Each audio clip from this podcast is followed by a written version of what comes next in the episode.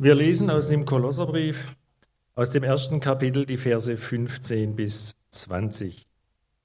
Er ist das Ebenbild des unsichtbaren Gottes, der Erstgeborene vor aller Schöpfung. Denn in ihm ist alles geschaffen, was im Himmel und auf Erden ist, das Sichtbare und das Unsichtbare. Es seien Throne oder Herrschaften oder Mächte oder Gewalten, es ist alles durch ihn und zu ihm geschaffen. Und er ist vor allem und es besteht alles in ihm. Und er ist das Haupt des Leibes, nämlich der Gemeinde. Er ist der Anfang, der Erstgeborene von den Toten, damit er in allem der Erste sei. Denn es hat Gott wohlgefallen, dass in ihm alle Fülle wohnen sollte und durch ihn alles mit sich versöhnte, es sei auf Erden oder im Himmel, indem er Frieden machte durch sein Blut am Kreuz. Wir möchten beten. Ja, Herr Jesus, wir wollen dir die Ehre geben. Wir wollen dir danken, dass es wahr ist, dass du der Schöpfer bist und dass du der bist, der die Macht in Händen hält. Und dass du auch der bist, der uns erlöst hat, der die Herrlichkeit beim Vater verlassen hat, um, um unsretwegen. Danke dafür. Und wir wollen dich jetzt bitten für diesen Abend, für diese Bibelstunde, um hörende Herzen und um hörende Ohren, dass du deinen Segen ausschüttest über uns. Danke, dass du es verheißen hast, dass dein Wort nicht leer zurückkommt. Amen. Es gibt sehr große Menschen in der Gemeinde Jesu und sehr kleine. Ich gehöre zu den Zweiten. Ja, aber um die Größe Jesu geht es ja heute Abend. Das ist noch einmal was ganz, ganz anderes äh, als alles, was wir unter Größe verstehen, nämlich Jesus. Unfassbar groß ist das Thema heute Abend.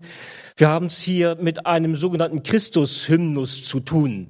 Es gibt ja eine ganze Reihe von solchen Hymnen, Hymn, nussartigen ähm, Texten. Wir haben äh, diesen Abschnitt, Kolosse 1, wir haben Philipper 2, wir haben Epheser 1, wir haben Römer 11 und noch ein paar andere, ähm, wo wir merken, das ist nicht einfach nur eine äh, Formulierung, eine Beschreibung ähm, in den Briefen von Paulus, sondern da, ähm, äh, da verlässt er seine normale Argumentation und ähm, bekommt plötzlich einen völlig anderen Ton, einen anderen Klang. Da redet er mit Worten, die tatsächlich ein wenig ähm, himmlische Sprache sind. Ähm, und trotzdem müssen wir sagen, dass ein Hymnus nicht einfach nur ein Lied ist. Das ist so ein, eine Formulierung, ein Hinweis, den wir in den Auslegungen immer wieder finden, nämlich äh, Hymnen sind ja eigentlich nur Lieder, die man im Gottesdienst so gesungen hat, weil es so schön war, weil es irgendwie ähm, passend erschien.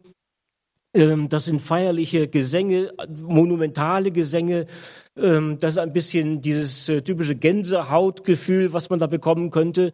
Das aber alles ist nicht gemeint, sondern ein Hymnus ist eine komprimierte Form der Offenbarung Jesu. Da, wo es um Jesus geht, in diesen Christus-Hymnen, da ist eine ganz große Dichte an Offenbarung enthalten. Und das wollen wir heute Abend ein wenig sehen. Es ist eben nicht nur ein Lied, was wir haben. Das ist ganz ähnlich wie bei den Psalmen, wo man auch immer in Auslegungen sieht, ähm, das seien Lieder oder Gedichte oder Gebete, wie man sie in den ähm, Gottesdiensten im Alten Bund gelesen und bekannt hat, aber eben nur Lieder. Und wir müssen immer wieder sagen, nein, das sind nicht nur Lieder, nicht nur liturgische Formulierungen, die ganz schön sind, die ganz nett sind, sondern das ist immer Offenbarung der Wahrheit Gottes. Auch das, was wir heute Abend hier vor uns haben, es geht hier um Jesus. Es geht um die Erkenntnis Jesu. Es geht um eine Klarheit, die wir erreichen sollen und dürfen.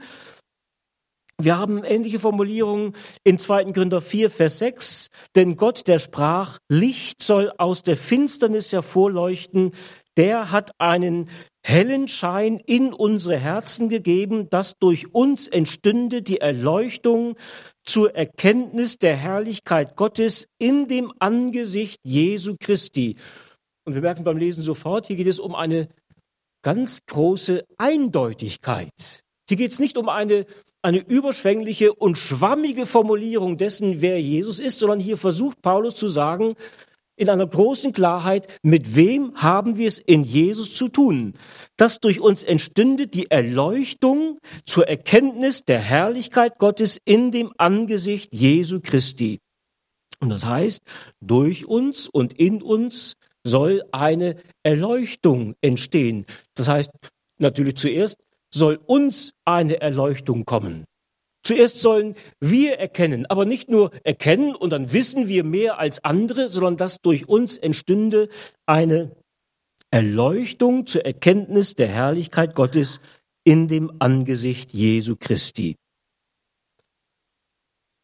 2. Korinther 4 ist natürlich eine Fortsetzung von dem, was wir in 2. Korinther 3 lesen können, wo es um solch eine Erleuchtung ging. Genauer gesagt, es ging um ein Strahlen.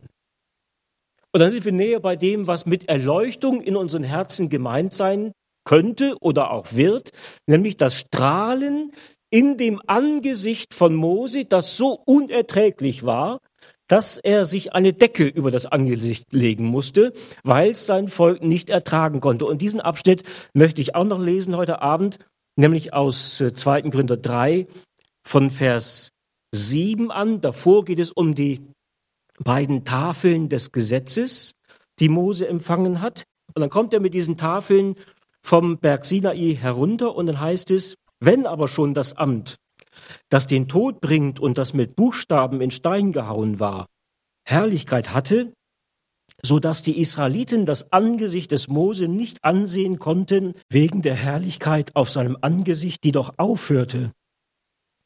Wie sollte nicht vielmehr das Amt, das den Geist gibt, Herrlichkeit haben? Denn wenn das Amt, das zur Verdammnis führt, Herrlichkeit hatte, wie viel mehr hat das Amt, das zur Gerechtigkeit führt, überschwängliche Herrlichkeit? Ja, jene Herrlichkeit ist nicht für Herrlichkeit zu achten gegenüber dieser überschwänglichen Herrlichkeit. Denn wenn das Herrlichkeit hatte, was aufhört, wie viel mehr wird das Herrlichkeit haben, was bleibt? Und um diese Herrlichkeit, um dieses Strahlen das in uns entstehen soll, geht es Paulus. Das heißt, nur wer Jesus kennt, wer das Geheimnis von Jesus, wer diese Erkenntnis von Jesus, das Wesen und die Person von Jesus versteht, nur wer diesen hellen Schein kennt, kann auch zu einer Erleuchtung, zur Erkenntnis der Herrlichkeit kommen und das heißt zugleich zu einem Licht der Welt werden zu erkennen das Geheimnis Gottes, dass Christus ist, in welchem verborgen liegen alle Schätze der Weisheit und der Erkenntnis. Und das heißt zunächst, die Gemeinde Jesu soll wissen, wer Jesus ist. Die Gemeinde Jesu soll genau wissen, wer Jesus ist. Die Gemeinde Jesu muss wissen, wer Jesus ist. Wenn ich das ein bisschen penetrant sage, dann mache ich das mit Absicht. Denn es dreht sich alles darum, ob wir Jesus kennen, ob wir ihn erkannt haben, ob wir wissen, mit wem wir es zu tun haben oder nicht. Und dafür braucht es diesen Christus-Hymnus. Denn von Natur aus wissen wir nichts von ihm.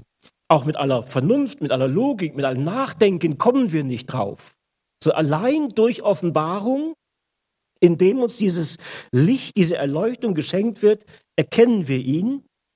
Und die Betonung liegt hier auf, auf einer Korrektur, denn es heißt, er ist das Ebenbild des unsichtbaren Gottes, der Erstgeborene vor aller Schöpfung. Die Betonung liegt auf dem Er, ist das Ebenbild des unsichtbaren Gottes. Wir haben uns daran gewöhnt zu sagen, ähm, wir seien nach dem Ebenbild Gottes geschaffen. Und manche verstehen das so, dass sie auch das immer wiederholen, dass wir das Ebenbild Gottes immer noch in uns trügen. Äh, vielleicht haben wir noch eine Ahnung davon, von diesem Ebenbild Gottes, zu dem wir geschaffen waren, wie wir gedacht waren. Vielleicht kommt gelegentlich noch etwas wieder hervor davon, aber Paulus sagt zugleich im Römerbrief, dass wir diese Herrlichkeit verloren haben. Alle haben gesündigt und die Herrlichkeit verloren, die Gott ihnen zugedacht hatte. Ihr lebt in Finsternis. Und Finsternis ist das Gegenteil von dieser erleuchteten, von diesem strahlenden in der Herrlichkeit seiner Gegenwart und in der Erkenntnis. Darum ist diese Korrektur so wichtig. Er ist das Ebenbild des unsichtbaren Gottes, der Erstgeborene vor aller Schöpfung. Und wir sind demzufolge nach diesem Ebenbild Christi, nach diesem Ebenbild des Sohnes Gottes geschaffen. Aber nicht wir sind sein Ebenbild, sondern er ist das Ebenbild. Ganz wichtig für uns, dass wir dazu berufen sind, zu diesem Ebenbild wieder zu werden durch die Erlösung. Das ist eine andere Sache. Aber zunächst einmal müssten wir sagen, wir sind es nicht oder noch nicht. Hebräer 1 sagt es wieder noch einmal ähm, äh, ähnlich, aber mit einer anderen Betonung. Er ist der Abglanz seiner Herrlichkeit und das Ebenbild seines Wesens und trägt alle Dinge mit seinem kräftigen Wort und hat vollbracht die Reinigung von den Sünden und hat sich gesetzt zur Rechten der Majestät in der Höhe. So, und das sollen wir jetzt sehen. Mit wem haben wir es zu tun? Wer ist Jesus? Das Gott zum einen sagt, das ist mein Ebenbild, dass Jesus zu seinen Jüngern sagt, wer mich sieht, der sieht den Vater. Das ist deswegen so wichtig, weil ja Menschen manchmal kommen und sagen, ich würde so gerne sehen, wer denn Gott eigentlich ist. Und wir sie darauf verweisen können, auf Jesus, der gesagt hat, wer mich sieht, wer mich sehen will, wer mich sucht, der soll auf mich sehen. Und wir könnten noch einen Schritt weiter gehen und sagen, wenn jemand äh, wissen möchte, wie man Jesus erkennen kann, wie man Jesus begegnen kann, nichts leichter als das. Dann musst du in die Gemeinde gehen. Das mag manchem ein wenig sonderbar erscheinen, ähm, weil Gemeinde ja auch nicht so beeindruckend ist in der Regel, ähm, aber weil Jesus gesagt hat, wo Gemeinde in meinem Namen zusammenkommt, da bin ich mitten unter ihnen. Und eine größere Klarheit kann es da nicht geben. Wenn jemand Jesus begegnen will, dann muss er dahin, wo er sich an die Gemeinde gebunden hat, nämlich die Gemeinde, die in seinem Namen zusammenkommt. Wer mich sieht, der sieht den Vater. Wer den ewigen Gott sehen will, der muss ihn sehen. Und es geht hier nicht zuerst um eine Offenbarung der, der, der Gewalt Gottes, der, der Macht Gottes, die so überwältigend ist, dass man davor eigentlich Angst bekommen müsste. Es geht nicht darum zu zeigen, wer am längeren Hebel sitzt ähm, und vor wem wir uns sorgen und fürchten müssten, sondern dass er uns zeigen will, dass er, dass Jesus Gott ist. Ich und der Vater sind eins. Dass wir in unserem Dasein nur kleine elende Gestalten sind, aber dass er sich uns zugewandt hat, uns kleinen elenden Gestalten und mit uns nicht nur eine oberflächliche Gemeinschaft sucht, sondern dass er mit uns so eins werden möchte, wie er mit dem Vater eins ist. Der Hebräerbrief beschreibt das in diesem Augenblick, wenn jemand zum ersten Mal etwas ganz Gewaltiges sieht, nämlich der Abglanz seiner Herrlichkeit und das Ebenbild seines Wesens, er trägt alle Dinge mit seinem kräftigen Wort und hat vollbracht die Reinigung von den Sünden und hat sich gesetzt zur Rechten der Majestät in der Höhe. Und wenn wir das hören und lesen, dann kriegen wir einen Eindruck von dem, was Johannes 1 meinte. Wir haben seine Herrlichkeit gesehen. Und wenn das so formuliert wird, meint es ja nicht, wir haben da irgendetwas Schönes oder Großes gesehen, sondern wir haben seine Herrlichkeit gesehen. Und diese Herrlichkeit muss erst einmal beschrieben werden. Sie muss erfasst werden, sie muss erkannt werden. Das geht über unser Verständnis, über unsere Logik hinaus. Diese Herrlichkeit erscheint nicht nur für einen kurzen Augenblick, ähm, wenn, wenn es in Johannes 1 heißt, wir haben seine Herrlichkeit gesehen, kurz Vorhang auf und Vorhang gleich wieder zu und dann war's das, sondern dieser Vorhang ist geöffnet und von da an sehen wir, sehen sie seine Herrlichkeit. Ein Bild in unseren Herzen soll entstehen, wörtlich heißt eigentlich ein Charakter, also eine Einprägung ein Druck, den man an uns sehen kann.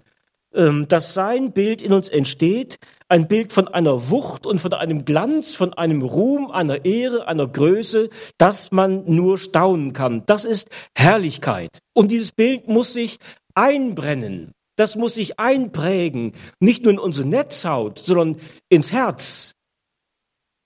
Und Sie verstehen vielleicht, dass diese Einprägung so massiv ist, dass wir nicht davon reden, dass da etwas Interessantes gewesen sei oder eine neue Erkenntnis oder etwas mehr vielleicht als das, was wir bisher verstanden haben, sondern etwas überaus Großes.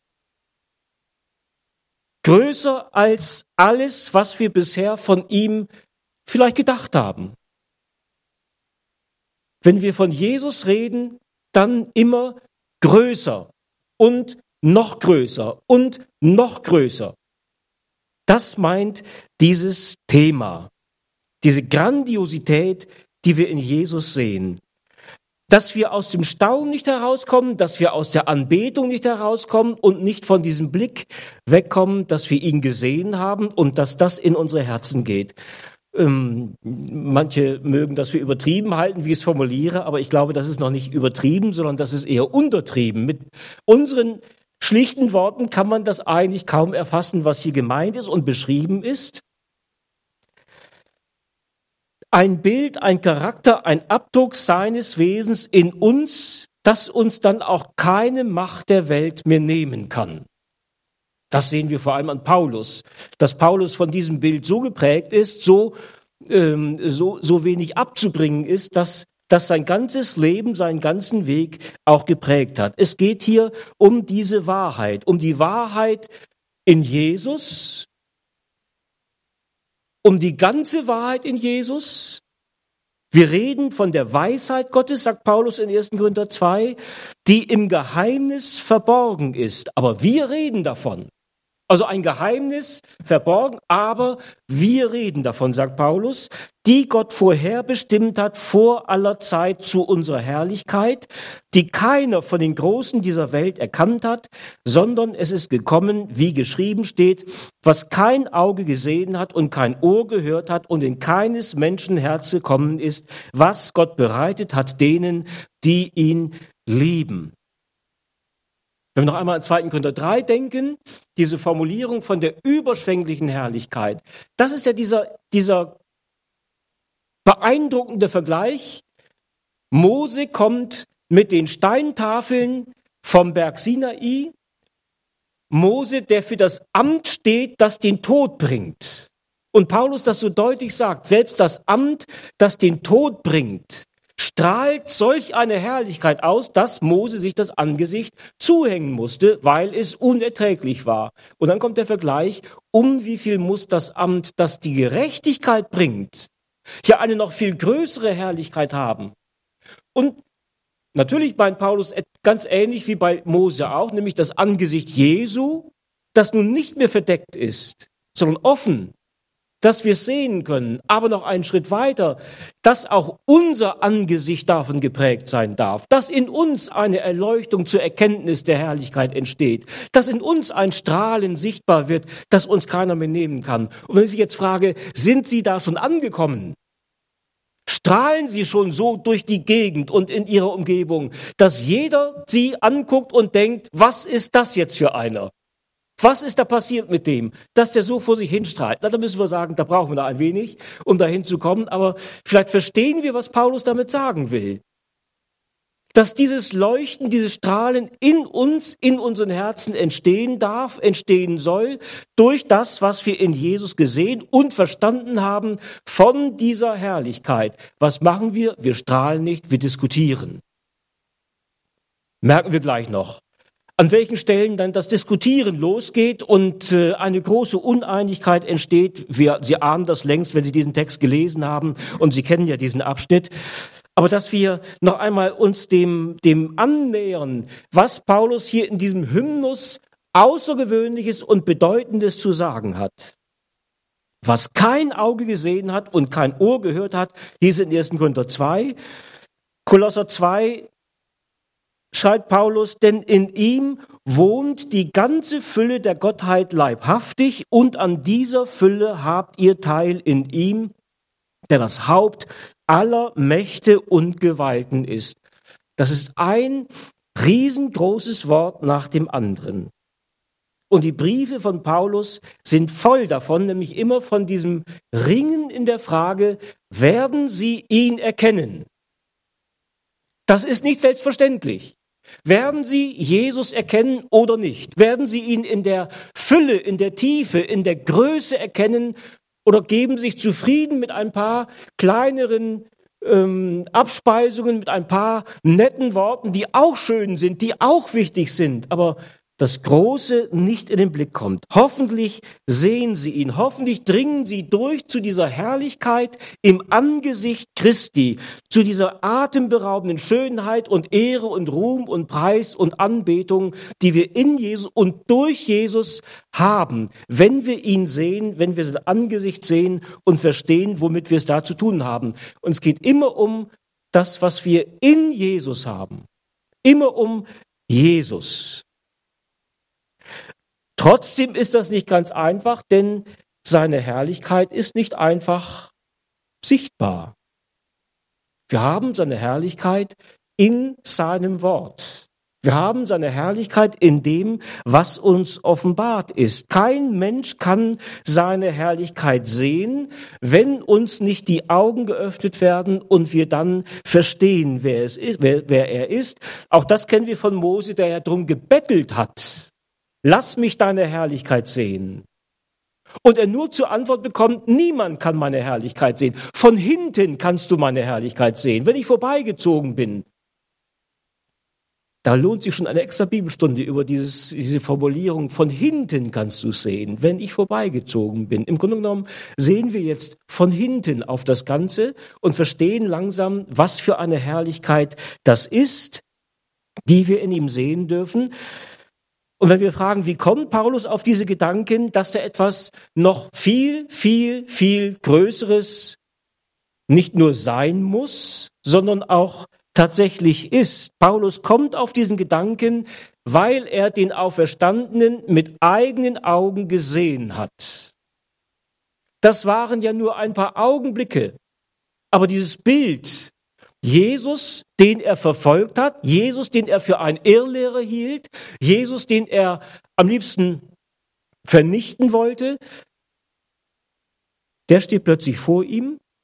Und Paulus versteht in wenigen Augenblicken und in den vielleicht nächsten Tagen danach, in dieser besonderen Zeit seiner Erblindung, versteht, dass er es nicht mit irgendeinem Lehrer, Rabbi Gelehrten, Ehrlehrer oder was auch immer zu tun gehabt hat, sondern dass Jesus der auferstandene Sohn Gottes ist. Das ist ihm klar geworden. Der Erstgeborene heißt es, und damit auch der Erstgeborene von den Toten. Und das heißt auch, Jesus ist der ewige, der eingeborene Sohn Gottes. Jesus ist nicht einfach ein Mensch wie jeder andere, sondern er ist der ewige Sohn Gottes. A und O, Alpha und Omega, ohne Anfang, ohne Ende. Und damit wird Paulus so vieles klar. Nur mit diesem Bild und mit dem, was er dann natürlich auch im Wort lesen kann, was er auch von seinem Wort aus kannte und jetzt alles erst einmal korrigiert werden musste in seinem Denken. Und das dazugehört natürlich, dass auch ähm, die ähm, Existenz Jesu von Ewigkeit her gedacht werden muss. Die Präexistenz Christi, der von Anfang an bei Gott war. Denn dann kann Paulus in Philipper 2 sagen, als, um als Mensch geboren zu werden, musste er nicht einfach nur eben geboren werden, sondern er musste die Herrlichkeit verlassen, die er bei Gott hatte. Er musste sich selbst entäußern und Knechtsgestalt annehmen. Das heißt, er musste das, was bisher zu ihm gehört hat, hinter sich lassen. Der Ewige muss aus der Ewigkeit hervortreten in diese Welt und wird Mensch mitten unter uns. Dabei spielen auch Worte aus den Sprüchen eine gewisse Rolle. Da sind sich die Ausleger einig, dass Sprüche 8 eine große Bedeutung hat, wo es heißt, der Herr hat mich schon gehabt im Anfang seiner Wege, ehe er etwas schuf, von Anbeginn her, ehe die Erde war, als die Meere noch nicht waren, als er die Himmel bereitete, da war ich als sein Liebling bei ihm. Hier verschwimmen tatsächlich ein paar Begriffe ineinander. Und da sind sich die Ausleger einig, die dürfen auch verschwimmen, wo wir von Jesus reden, von dem Sohn reden, von seinem Wort reden und von der Weisheit reden. Es ist immer dasselbe.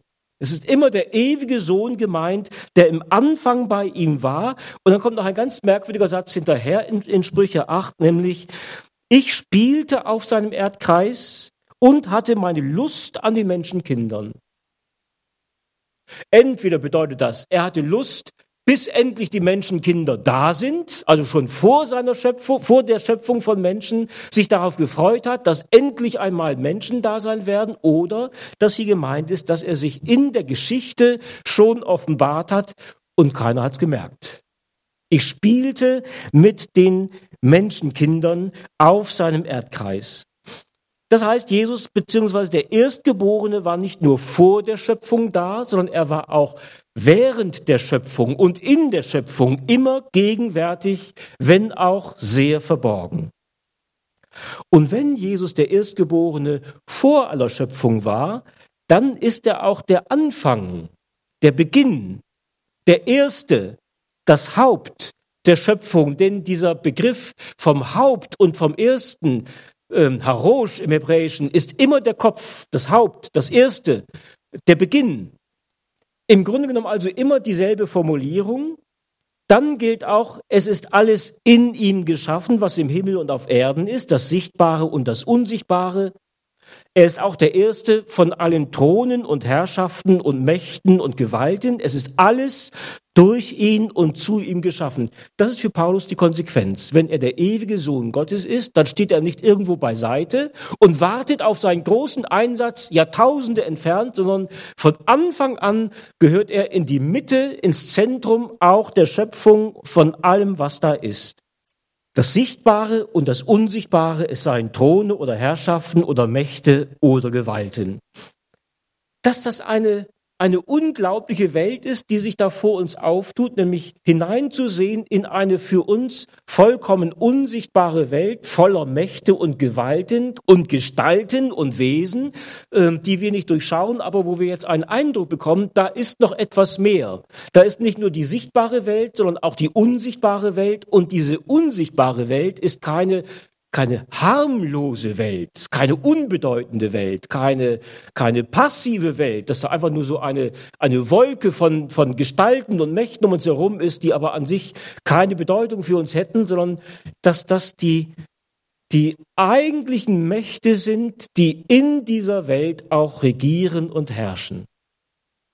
Und das natürlich auch Sorge macht, auch Ängste auslöst. In Kolosse gab es diese Ängste, denn da gab es eine ganze Reihe von Gläubigen in der Gemeinde und auch im Judentum, die immer mit der Frage befasst waren, wie müssen wir mit diesen Mächten umgehen, damit wir sie nicht provozieren, damit wir ähm, uns gut mit ihnen stellen. Und sie haben alle möglichen Dinge gemacht und versucht, um ähm, diese unsichtbare Welt zu besänftigen. Und Paulus muss dagegen einschreiten und sagen, ähm, wir haben mit dem Herrn und mit dem zu tun, in dem alles geschaffen ist, auch die unsichtbaren Welten, auch die, die unsichtbaren Mächten, Mächte und Gewalten und Herrschaften.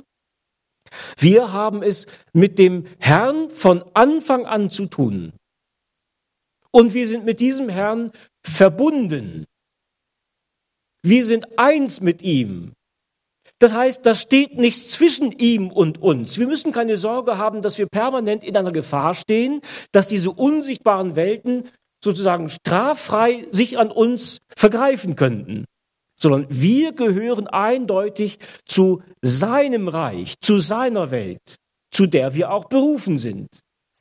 Wir haben jetzt ja einige Frauenfreizeiten schon hinter uns und die Frauen machen dann ähm, alle der Reihe nach einen Ausflug nach Pforzheim zum Pergamon, äh, zur Pergamon-Ausstellung und das war meine, meine große Ehre, dass ich da jedes Mal eine kleine Einleitung halten durfte über Pergamon. Das war ja auch solch ein Ort, wo diese Mächten und Gewalten permanent, also ständig irgendwie auch greifbar und gegenwärtig waren, weil es in diesem Pergamon unzählige unterschiedliche ähm, Altäre und Tempel gab und ähm, damals schon die Sorge war, wie gehen wir damit um? Und diese Sorge ist immer noch da, wenn unsere Frauen von den Frauenfreizeiten nach Pforzheim gehen und sie fragen, kann man da eigentlich einfach so hingehen? Dadurch ist diese Einführung entstanden, nämlich aus der Sorge heraus, ähm, holen wir uns da irgendwas? Kann man sich da infizieren, wenn man da zu solch einem Götzentempel geht oder auch nur zu einer Ausstellung darüber? Ähm, und diese Sorge ist ja zunächst einmal verständlich. Wir gehen ja auch nicht zu einer Esoterikmesse. Nur um mal zu schauen, was da so passiert und wie, wie, wie äh, Menschen da äh, irgendwelche Gestalten verehren oder äh, ihr Heil erwarten. Sondern da gibt es immer diese Sorge, ich könnte mich da irgendwie infizieren. Und darum sind diese Fragen natürlich auch ähm, wichtig zu klären, wo stehen eigentlich wir? Und die Antwort von Paulus ist ganz eindeutig, wir stehen in der Gegenwart Jesu. So wie der Vater und er eins sind, so sind wir mit ihm und dem Vater eins. Ich könnte es auch nochmal anders sagen. Wir stehen unter dem Kreuz Jesu. Das ist für mich ein ganz wichtiges Bild, denn da können wir verstehen, unterm Kreuz Jesu hat keine andere Macht der Welt etwas zu suchen als nur die, die zu ihm gehören. Und damit kann man sehr sehr pragmatisch umgehen mit solchen Situationen. Ich muss nicht dauernd Angst haben, was ich mir da ins Leben hereinholen könnte, wenn ich weiß, wohin ich gehöre und wo ich mit meinem Leben stehe. Ich stehe unterm Kreuz Jesu. Also nicht, weil ich gerne mit irgendwelchen Mächten herumexperimentiere und, und sagen möchte, das macht nichts, wenn man da was macht. Das ist nicht gemeint, sondern diese Angst, wenn wir mit solchen Mächten tatsächlich zu tun bekommen. Und das geschieht ja manchmal. Das geschieht in Gesprächen, das geschieht in Begegnungen, das geschieht in der Seelsorge, dass plötzlich da ähm, Dinge auftauchen, Mächte erkennbar werden, Mächte wirksam werden, wo man den Eindruck hat, das sind nun andere Mächte. Und da können wir als, als Gläubige Jesus Nachfolger nicht sagen, tut mir leid, jetzt muss ich leider gehen. Das wird mir zu steil. Sondern können wir als Jesus Leute nur sagen, ich stehe unter dem Kreuz Jesu. Und da können die Mächte toben, wie sie wollen. Und sie toben auch, wie sie wollen. Aber ich stehe unter dem Kreuz Jesu. Und da haben andere Mächte nichts verloren. Sie können toben, sie können nach mir greifen, aber sie kriegen mich nicht. Das ist etwas ganz, ganz Wesentliches, das zu unterscheiden. Wir sind nicht in einer, in einer grauen Zone, wo alles Mögliche geschehen kann, wenn wir eine Eindeutigkeit haben und sagen können, ich stehe unterm Kreuz Jesu.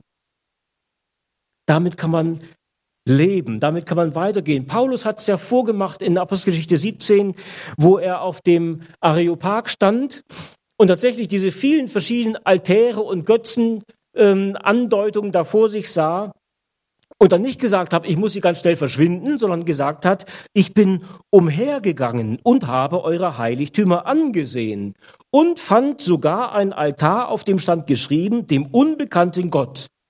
Nun verkündige ich euch, was ihr unwissend verehrt. So geht Paulus damit um. Nicht, weil er sagt, das ist ja alles nur harmloser Unsinn, was da gedacht und geglaubt wird, sondern er weiß schon, dass es hier um Bilder und um Darstellungen geht von Götzen und von Gestalten und von Mächten, die auch ihre Wirksamkeit haben. Er sagt, obwohl es solche gibt, die Götter genannt werden, es sei im Himmel oder auf Erden, wie es ja viele Götter und viele Herren gibt, so haben wir doch nur einen Gott, den Vater, von dem alle Dinge sind und wir zu ihm und einen Herrn, Jesus Christus, durch den alle Dinge sind und wir durch ihn. Er hat die Mächte und Gewalten ihrer Macht entkleidet und sie öffentlich zur Schau gestellt und hat einen Triumph aus ihnen gemacht in Christus. So lasst euch nun von niemandem ein schlechtes Gewissen machen wegen Speise und Trank oder wegen eines bestimmten Feiertages, Neumondes oder Sabbats. Die Frage, warum ist Paulus so sicher? Warum dürfen wir so sicher sein, weil es heißt, er hat uns errettet von der Macht der Finsternis und hat uns versetzt in das Reich seines lieben Sohnes. Und das heißt, wir stehen nicht mehr im Herrschaftsbereich von irgendwelchen Mächten, sondern im Herrschaftsbereich Jesu. unter seinem Kreuz. Das ist der beste Ort. Wir können auch sagen, vor seinem Thron. Ähm, das ist genauso sicher, genauso gewiss, aber dass wir nicht irgendwo stehen, sondern in seiner Gegenwart. Und daraus ergibt sich nun diese wichtige Reihenfolge, die Paulus in Kolosse 1 beschrieben hat. Er ist der Erste vor aller Schöpfung. Er ist dann der Erste über alle Mächte und Gewalten. Er ist der Erste, der von den Toten auferstand. Er ist der Erste über der Gemeinde. Aber das ist noch nicht der Zielgedanke. Das ist nur hinführen. Überall ist er der Erste, aber vor allem, dann kommt der Zielgedanke, damit er in allem der Erste sei. In allem. Also nicht nur in den Bereichen, die wir jetzt gesehen und genannt haben, Gemeinde und Mächte und Gewalten und Schöpfung und Auferstehung, sondern der Erste über allem und in allem. Zwei von diesen Aussagen sind für uns eher rätselhaft und drei können wir gut verstehen. Nämlich verstehen können wir, dass er der Erste über der Gemeinde ist. Das Haupt der Gemeinde, der Herr der Gemeinde, völlig klar. Dass er der Erstgeborene von den Toten ist, das kennen wir von 1. Gründer 15, ist für uns auch völlig klar. Wir können gerade noch nachvollziehen, dass er der Erste über alle Mächte und Gewalten ist. Da wird es für uns schon ein bisschen äh, unheimlich vielleicht, weil das eine sehr verborgene Welt ist, aber wir sind darin ganz sicher und gewiss. Aber die Aussage, dass er der Erstgeborene vor aller Schöpfung war, das ist fast nicht zu begreifen. Wie muss man sich das vorstellen? Denn vor aller Schöpfung heißt ja, vorher war nichts. Versuchen Sie, versuchen Sie einmal, sich ein Nichts vorzustellen. Einmal ist da ein Nichts. Wie soll ich das noch steigern? Ein gar nichts. Ist überhaupt nichts. Eben nichts. Vor der Schöpfung war nichts, aber eins war doch, nämlich der Ewige war da. Der Vater und der Sohn, die waren da. Der ewige Gott ist da. Auch wenn noch nichts geschaffen ist, ist er schon da. Im Anfang war das Wort. Das mag ein bisschen banal klingen, aber dann heißt es weiter in Johannes 1, und das Wort war bei Gott und Gott war das Wort. Dasselbe war im Anfang bei Gott. Alle Dinge sind durch dasselbe gemacht und ohne dasselbe ist nichts gemacht, was gemacht ist. Da könnte man jetzt sagen, ach, nur ein Wort oder nur Wort, Logos, Information oder Wahrheit oder die Fülle von allem, was schon da ist, was schon in seinen Ratschlüssen, in seinen Gedanken da ist, aber an Schöpfung noch nichts. Aber er ist da. Und dann heißt es, Johannes 1, Vers 14, und das Wort ward Fleisch und wohnte unter uns und wir sahen seine Herrlichkeit, eine Herrlichkeit als des eingeborenen Sohnes vom Vater, voller Gnade und Wahrheit. Er ist also der Erste vor aller Schöpfung, der Erste über Mächte und Gewalten, über der Gemeinde.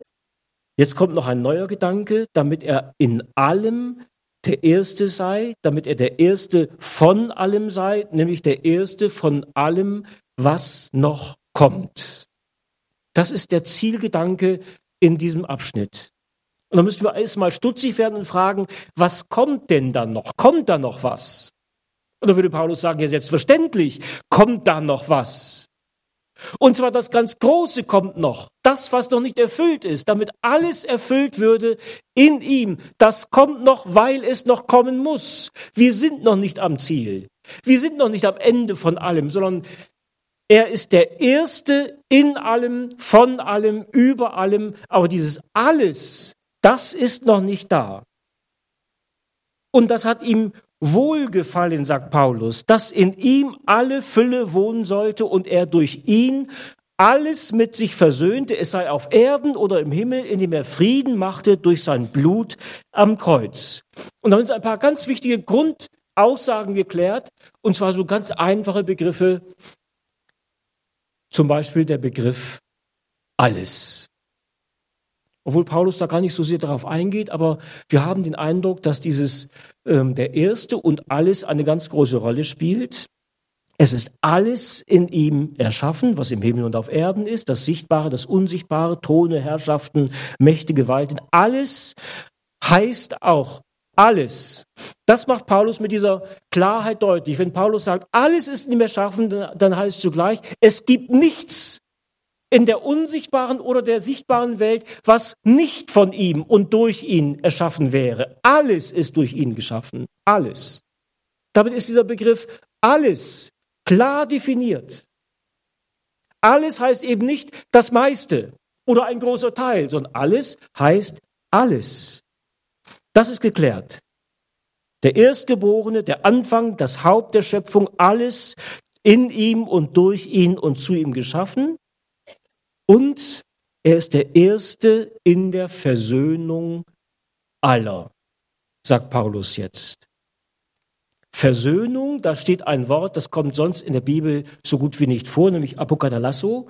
Ähm, eine abgeschwächte Form oder die normale Form kommt häufig vor, aber dieses Apokatalasso, das ist eine Steigerung für diesen Vorgang, für diesen Prozess, für diese ähm, Tatsache der Versöhnung aller. Jetzt melden sich sonderbarerweise ganz viele Ausleger, auch sehr schrifttreue Ausleger zu Wort, die sagen, das darf man so aber nicht sagen. Das ist missverständlich und man muss es eigentlich ganz anders verstehen, denn da kommt eine sonderbare Begründung, das sei ja nur ein Hymnus. Verstehen Sie? Klar ist das Wort Gottes, sagen Sie. Und großartig und gewaltig und schön und man ist erfüllt von dem, was hier steht. Aber es ist natürlich nur ein Hymnus. Das heißt, es ist nur ein Loblied und mehr nicht. Und da heißt plötzlich, ja, und das ist nicht mal von Paulus. Das hat er irgendwo aufgegriffen, aufgestappt bei den Kolossern oder bei den Gnostikern oder irgendwo, wo solche Begriffe auch vorkommen. Das ist ja sozusagen ein geliehenes Lied von einem anderen und Paulus nimmt nur äh, Bezug auf dieses Lied. Ich bin ganz sicher, Paulus hätte dieses Lied niemals zitiert, wenn er auch nur ansatzweise gedacht hätte, dass irgendetwas an diesen Formulierungen nicht zutrifft sondern dass in ihm alles versöhnt ist. Der Erste in der Versöhnung aller, das ist diese Überbetonung mit diesem Apokatalasso, diese absolute Versöhnung. Einer schreibt, das sei nur ein Loblied, das mittels überschwänglichen Lobes eine Erfahrungsebene zu erschließen sucht. Ich weiß nicht, was er damit meint, mit Erfahrungsebene, die erschlossen werden soll. Aber dass Paulus schreibt, dass, dass er der Erste ist in der Versöhnung aller und dass dieses zweite Alles kein anderes Alles ist als das erste Alles. Tut mir leid, wenn ich das so komisch formuliere, aber anders geht's nicht. Dass das zweite Alles dasselbe Alles wie das erste Alles, alles in ihm geschaffen und alles in ihm versöhnt. Das ist nun klar. Man kann natürlich fragen, warum, warum macht man so etwas? Ich glaube, das ist relativ einfach, weil das einfach nicht denkbar war und für viele noch immer nicht denkbar ist. Wie groß das, was Jesus für uns und an uns getan hat und noch tut, tatsächlich ist. Weil es ein Ärgernis ist und ein Ärgernis bleibt, den Griechen eine Torheit, den Juden ein Ärgernis und vielen, vielen anderen auch noch ein Ärgernis. Und trotzdem, Paulus formuliert sehr eindeutig und sehr klar, damit er alles mit sich versöhnte. Und wenn es um die Erkenntnis Jesu geht, um diese Erleuchtung des Herzens, Erkenntnis im Angesicht Jesu, dann geht es nicht um eine schwammige Formulierung in irgendeinem von Paulus zitierten Lied, sondern hier geht es tatsächlich um das alles. Alles in ihm und durch ihn und auf ihn hin geschaffen, alles durch ihn und mit ihm versöhnt. Das ist die überschwängliche Herrlichkeit. Auch wenn es anderen ein Ärgernis sein mag oder eine Torheit sein mag. Aber dass wir diese Herrlichkeit im Angesicht Jesu nicht wieder klein machen. Nicht wieder klein machen. Es geht nicht um Recht haben. Es geht um die Frage, ob wir die Herrlichkeit Jesu in uns tragen. Ob das uns erfüllt. Ob da etwas zu strahlen beginnt.